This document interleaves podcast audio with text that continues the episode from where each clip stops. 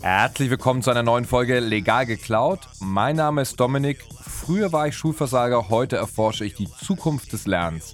In diesem Podcast entschlüssel ich für euch die Systeme von außergewöhnlichen Menschen wie Astronauten, Spezialeinheiten oder Hütchenspielern, damit ihr diese Best Practices in eurem Alltag nutzen könnt. Genug gelabert, los geht's.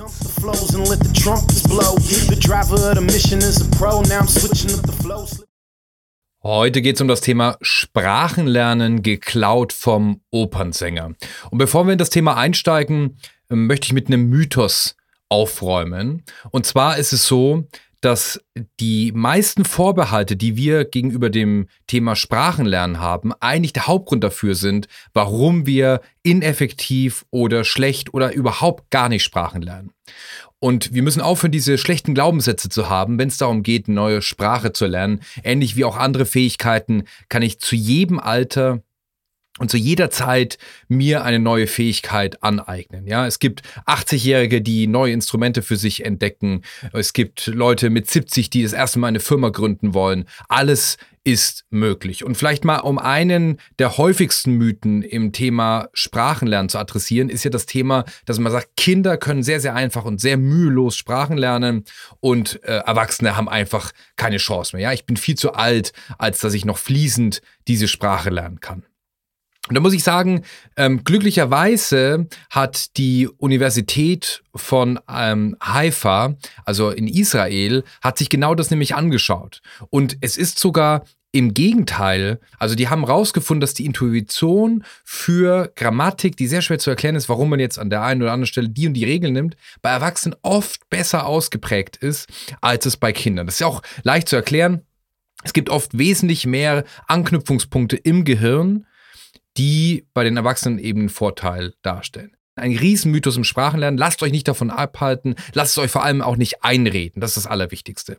Denn Sprachen zu lernen hat riesige Effekte und zwar abseits von jeder interkulturellen Kompetenz oder dem ähm, Lernen von neuen Geschichten und generell das Erweitern des, der eigenen Allgemeinbildung, sondern Sprachen hat man untersucht und Menschen, die mehr als eine Sprache sprechen, sind eigentlich in fast allen Belangen, wenn man jetzt das Gehirn anschaut, ähm, Menschen, die nur monolingual ähm, aufgewachsen sind oder das bis heute monolingual betreiben, eigentlich einen Schritt voraus. Und zwar hat man gesehen, dass Menschen, die mehrere Sprachen lernen, meist auch darin besser sind, generell Probleme zu lösen und dass das Hirn eben genau diesen Bereich dann eben bepflanzt, der eben auch wichtig ist, um beispielsweise Analogien, Transfer oder generelles Lernen zu stärken.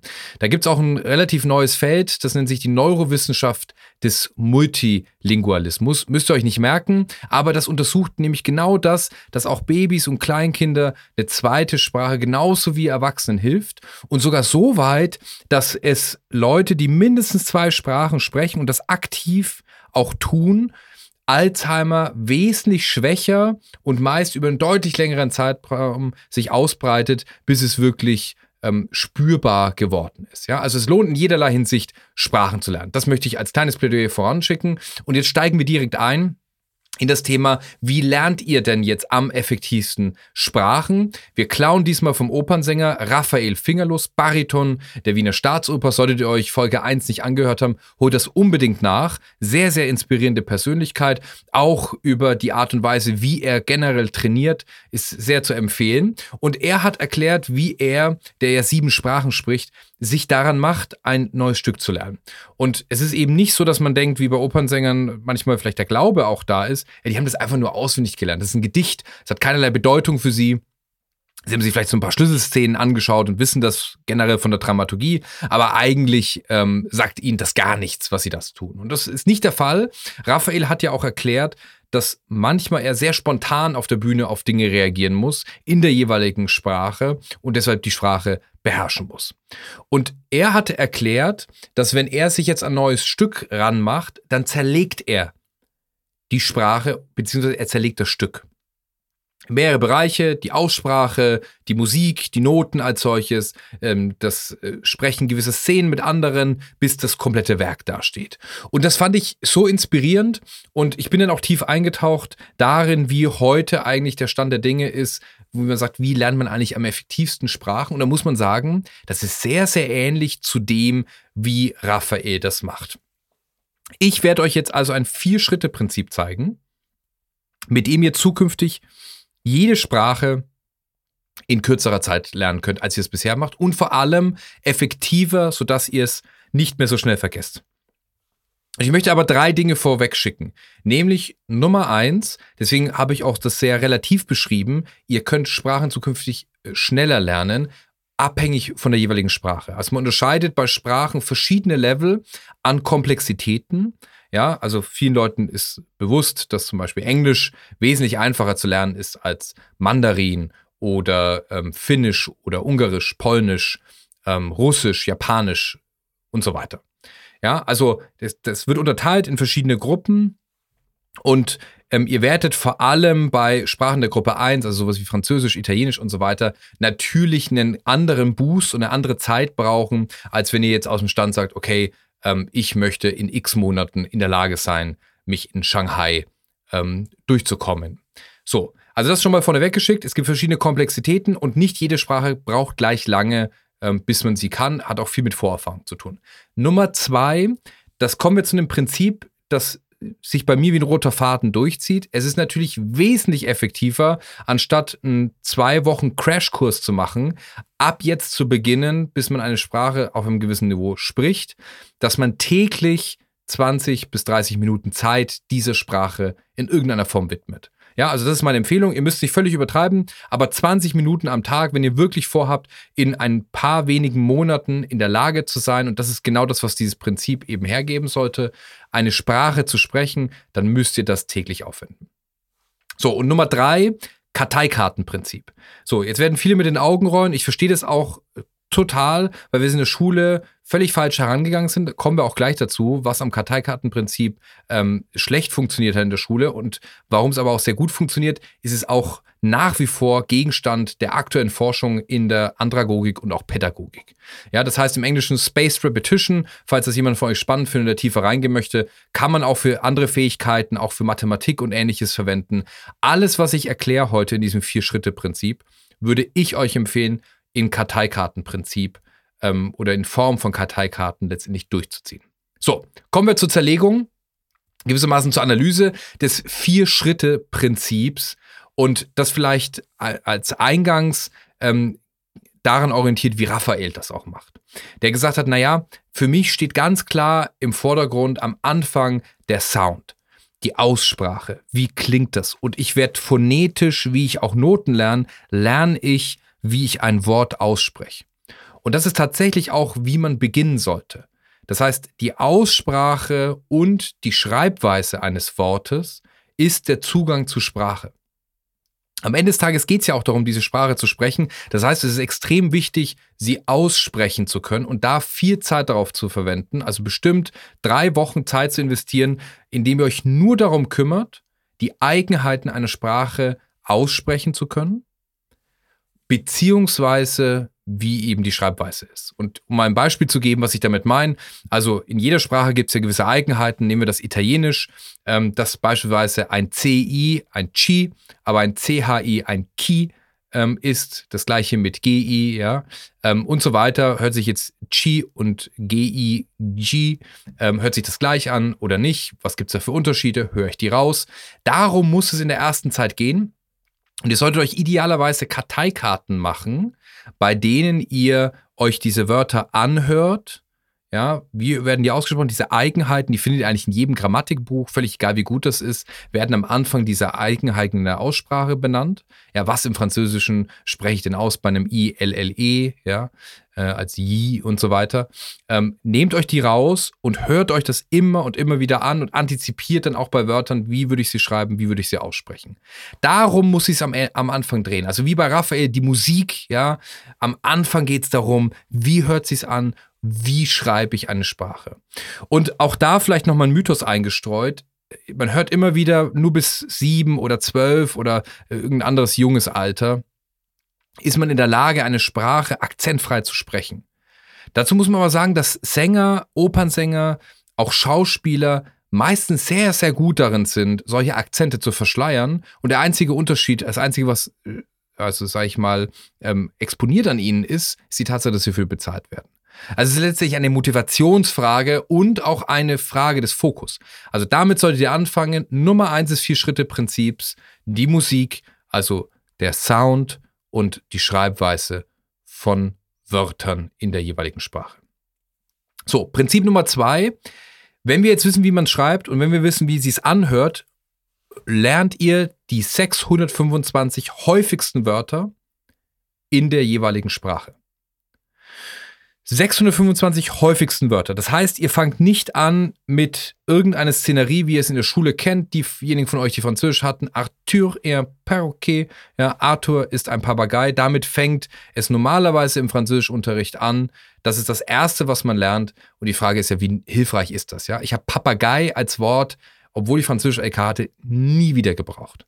Es gäbe aber andere Wörter, die sehr, sehr sinnvoll sind, wie das Wort Dienstag zum Beispiel oder fünf oder grün oder Straße, Auto und so weiter.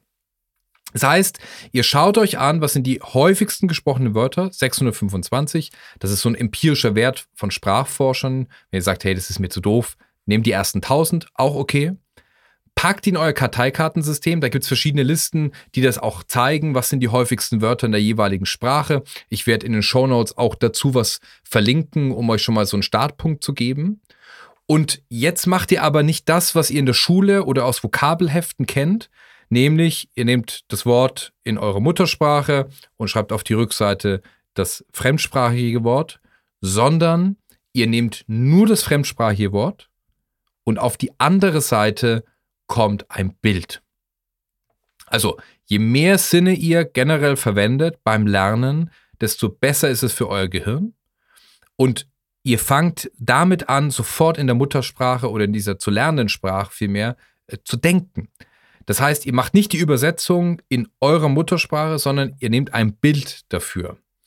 Und ich würde euch empfehlen, wenn ihr so Karteikarten baut äh, mit entsprechenden Apps, da gibt es ja genügend für iPhone und auch Android, die kostenlos sind, geht auf Google Images und gebt das Wort in der jeweiligen Fremdsprache ein. Das ist ganz wichtig, dass ihr das fremdsprachige Wort nehmt und dann rausfindet, okay, was kommen da für Bilder. Da kann man natürlich sagen, ja, okay, warum soll ich das machen, ja, wenn das die Übersetzung äh, im Russischen zum Beispiel das Wort Mädchen ist, ja, Devushka, Warum soll ich nicht einfach Mädchen eingeben und dann kommen Bilder von Mädchen und ich nehme das Bild raus? Nehmt lieber das Wort Divushka, weil wenn ihr das eingebt, werdet ihr sehen, dass äh, dann sehr leicht bekleidete Frauen kommen. Denn das Wort ist jetzt nicht unbedingt eine Bezeichnung für jede Art von Mädchen, sondern eher für ähm, sage ich mal, gewisse Sexobjekte. Und dann seht ihr aber auch gleich die Konnotation, weil da merkt ihr, welchen Fehler ihr wahrscheinlich gemacht hättet, wenn ihr das einfach als Mädchen abgespeichert hättet. Also nehmt immer in der Fremdsprache das Wort, gebt das in die Google-Bildersuche ein, schaut, was kommt da entsprechend raus, packt das auf die Karteikarte. Ein Riesenunterschied, also mit der größte Gamechanger ist, Sprache mit Bildern zu lernen. Weil so kommt sie im Alltag dann eben meistens auch vor. Das heißt, wenn wir Teil 1 jetzt gewissermaßen die Musik gemacht haben, Sound, dann ist Teil 2 das erste Grundverständnis, die Emotionen zu bekommen für diese Wörter. Und das ist vielleicht auch für mich so ein bisschen das Stichwort, ähnlich wie die Emotionen bei einer Oper ganz entscheidend sind, auch für einen Sänger wie Raphael, ist es entscheidend, dass neben der Bedeutung, die ihr für die Karteikarte habt, euch bei jeder Karteikarte irgendeine Erinnerung dazu schreibt, die ihr damit assoziiert. Das heißt, wenn ihr das Wort Küch Küchentisch beispielsweise habt, ähm, dann habt ihr ein Bild von einem Küchentisch, alles fein, und sucht in eurem Gehirn eine Erinnerung, die stark ist, die ihr mit diesem Küchentisch verbindet. Also meine wäre zum Beispiel, dass ich mit meiner Oma an einem Küchentisch immer frische Pasta gemacht habe. Und das ist eine sehr, sehr starke Erinnerung, weil die Pasta fantastisch ist und ich diese Arbeit mit ihr geliebt habe. Und das könnte eine sehr starke Erinnerung sein für das Wort Küchentisch und schon äh, wird das Ganze zum Leben erweckt. Ja, ich sehe das wirklich bildlich vor mir, wie wir die Ravioli ausrollen und das wird für euch, das kann ich euch versprechen, ein Gamechanger sein, weil genauso funktionieren unsere Gehirne. So, kommen wir zu Schritt Nummer drei. Gewissermaßen das Libretto, ja, also die Geschichte ähm, hinter der Oper kommt als nächstes und zwar ist das die Grammatik. Grammatik ist Storytelling am Ende des Tages. Also aus der Vokabel Hund und Hausaufgabe ähm, entsteht erst durch Grammatik die Geschichte, mein Hund hat meine Hausaufgaben gefressen. So, jetzt habe ich Dramaturgie, jetzt habe ich Storytelling und jetzt wird Sprache erst spannend. Das heißt, jetzt bleiben wir bei den Karteikarten und diesmal kommt mit einfachen Sätzen eben Grammatik in Karteikarten. Ihr könnt euch ein Grammatikbuch holen oder das auf irgendeine andere Art und Weise euch zurechtziehen. Fangt mit sehr einfachen Sätzen an und leitet euch daraus die Grundfunktion ab.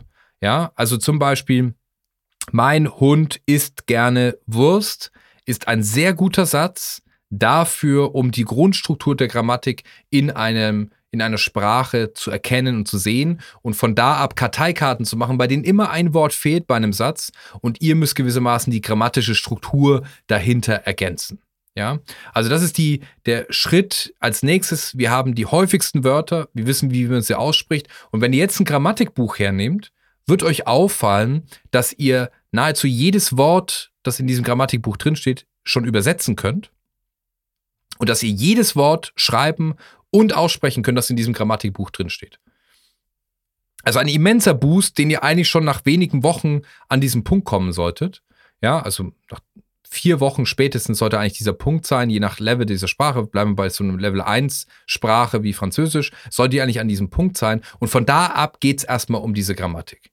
Und wenn ihr da dieses Grundprinzip, die ersten Sätze verstanden habt, dann kommen wir zum vierten Teil und das ist der, bei dem sich am schnellsten eigentlich alles verändert, nämlich die eigentliche Oper. Das heißt, wir führen alles wieder zusammen und versuchen uns mit der Sprache intensiv auseinanderzusetzen. Das bedeutet, ihr schaut euch ähm, auf Netflix irgendeine Serie in der jeweiligen Sprache an. Ihr lest Bücher darüber. Ihr schreibt. Am allerwichtigsten, ihr sprecht mit Muttersprachlern, Native Speakern der jeweiligen Sprache. Und zwar, wir bleiben bei diesen 20 Minuten am Tag, setzt euch bewusst Skype-Meetings, setzt euch bewusst Kontakte, da gibt es im Internet verschiedene Plattformen, vielleicht kennt ihr auch Leute in der jeweiligen Sprache und geht mit ihnen in den Austausch. Und ich muss das vor allem als Deutscher sagen, weil ich das selbst sehr, sehr ausgeprägt viele Jahre hatte, ist, hab keine Angst davor, Fehler zu machen. Und ich kann da nur eine kurze Anekdote dazu erzählen ich habe in meiner Jugend sehr, sehr viel Zeit ähm, mit Computern verbracht und wie man diese Computer programmiert und solche Systeme programmiert und habe mich da in einschlägigen Formen ähm, aufgehalten. Und je nachdem, ähm, wie tief man da einsteigt, ist man irgendwann auf dem Punkt, da gibt es dann nur noch deutsche, äh, pardon, nur noch englische ähm, Dokumentationen und äh, Channels, ähm, in denen man sich austauschen kann. Und ich habe dort mit jemandem gequatscht und habe äh, ihm Fragen gestellt und wir haben uns ausgetauscht. Und dann hatte ich mich dafür entschuldigt, dass mein Englisch so schlecht ist. Und dann meinte er, du bist Deutscher bestimmt, oder? Und dann, ja, wir chatten doch, woher weißt du das? Ne? Hat bestimmt irgendwie eine grammatikalische Struktur erkannt, die nur die Deutschen falsch machen. Und dann meinte er, ja, wir, wir reden jetzt seit zwei Stunden in diesem Chat und haben eine super Konversation und du machst dir Gedanken darüber, ob deine Sprache, deine Grammatik gut ist. Das machen nur die Deutschen. Und das war für mich ein prägendes Erlebnis und ich kann es euch nur mitgeben, versucht euch mit diesen häufigsten Wörtern, die ihr habt, mit den grammatikalischen Strukturen, mit dem, dass ihr schon eine sehr, sehr gute Aussprache habt und wisst, wie man Dinge schreibt, so intensiv wie möglich mit Leuten zu unterhalten, auszutauschen. Und dann ab diesem Zeitpunkt ergibt sich auch der Weg für euch zu sagen, okay, gehe ich mehr in Restaurants oder will ich jetzt an der Uni studieren? Muss ich mir eher akademische ähm, Fachjargon anschauen und das auswendig lernen? Oder ähm, sind wir zukünftig hauptsächlich mit Freunden unterwegs? Ist es eher in Richtung Urlaub? Also in welchem Kontext verwendet ihr diese Sprache? Und ab diesem Zeitpunkt prägt sich der Weg. Also um es zusammenzufassen, fangt immer eine Sprache mit der Aussprache und der Schreibweise der Wörter an. Die Musik. Nummer zwei, lernt die häufigsten 625 Wörter dieser Sprache mit Hilfe von Bildern, also Emotionen, die ihr damit verknüpft. Fangt dann an, Storytelling zu betreiben in der Form, dass ihr Grammatikbücher hernehmt und diese Grammatik für euch rauszieht und dann lest Zeitungen, schaut euch Serien an und sprecht, was das Zeug hält. Macht Fehler und lasst euch vor allem korrigieren. Und versucht, wenn ihr diese Fehler macht, dass ihr sie immer in der Sprache macht und dass ihr nicht die Sprache wieder zurückfallt und plötzlich euch mit Englisch oder einer anderen Sprache helft, sondern versucht innerhalb dieser Sprache es am besten zu erklären, was ihr sagen wollt. Mein Schlusswort ähm, gilt den verschiedenen Apps, die es dafür gibt. Und da vielleicht nur ein Hinweis von mir als jemand, der sich sehr viel mit dem Thema Lernen auseinandersetzt. Scheut Apps, die auf Abo-Modellen basiert. Seid zumindest skeptisch diesen gegenüber, weil wenn ihr mal kurz über die Ökonomie dahinter nachdenkt, hat so eine Firma wirklich Interesse daran, dass ihr schnell auf einem hohen Sprachniveau seid oder wollen die eigentlich, dass ihr sehr lange diese App benutzt, damit sich das Abo-Modell auch für die Firma lohnt? Ja, meistens ist es so, dass in den ersten sechs Monaten so eine Firma kein Geld mit euch verdient über so ein Abo-Modell, sondern dass eigentlich für die Werbung draufgegangen ist. Und erst dann wird es spannend für so eine Firma und die hoffen, dass ihr mindestens zwei, drei Jahre in der App bleibt. Also ich wäre immer skeptisch, wenn ein Sprachenlernsystem auf Abo-Modellen beruht. Das zum Thema Sprachenlernen geklaut vom Opernsänger. Die einzige Frage, die mir jetzt noch bleibt, ist, welche ist eure nächste Sprache?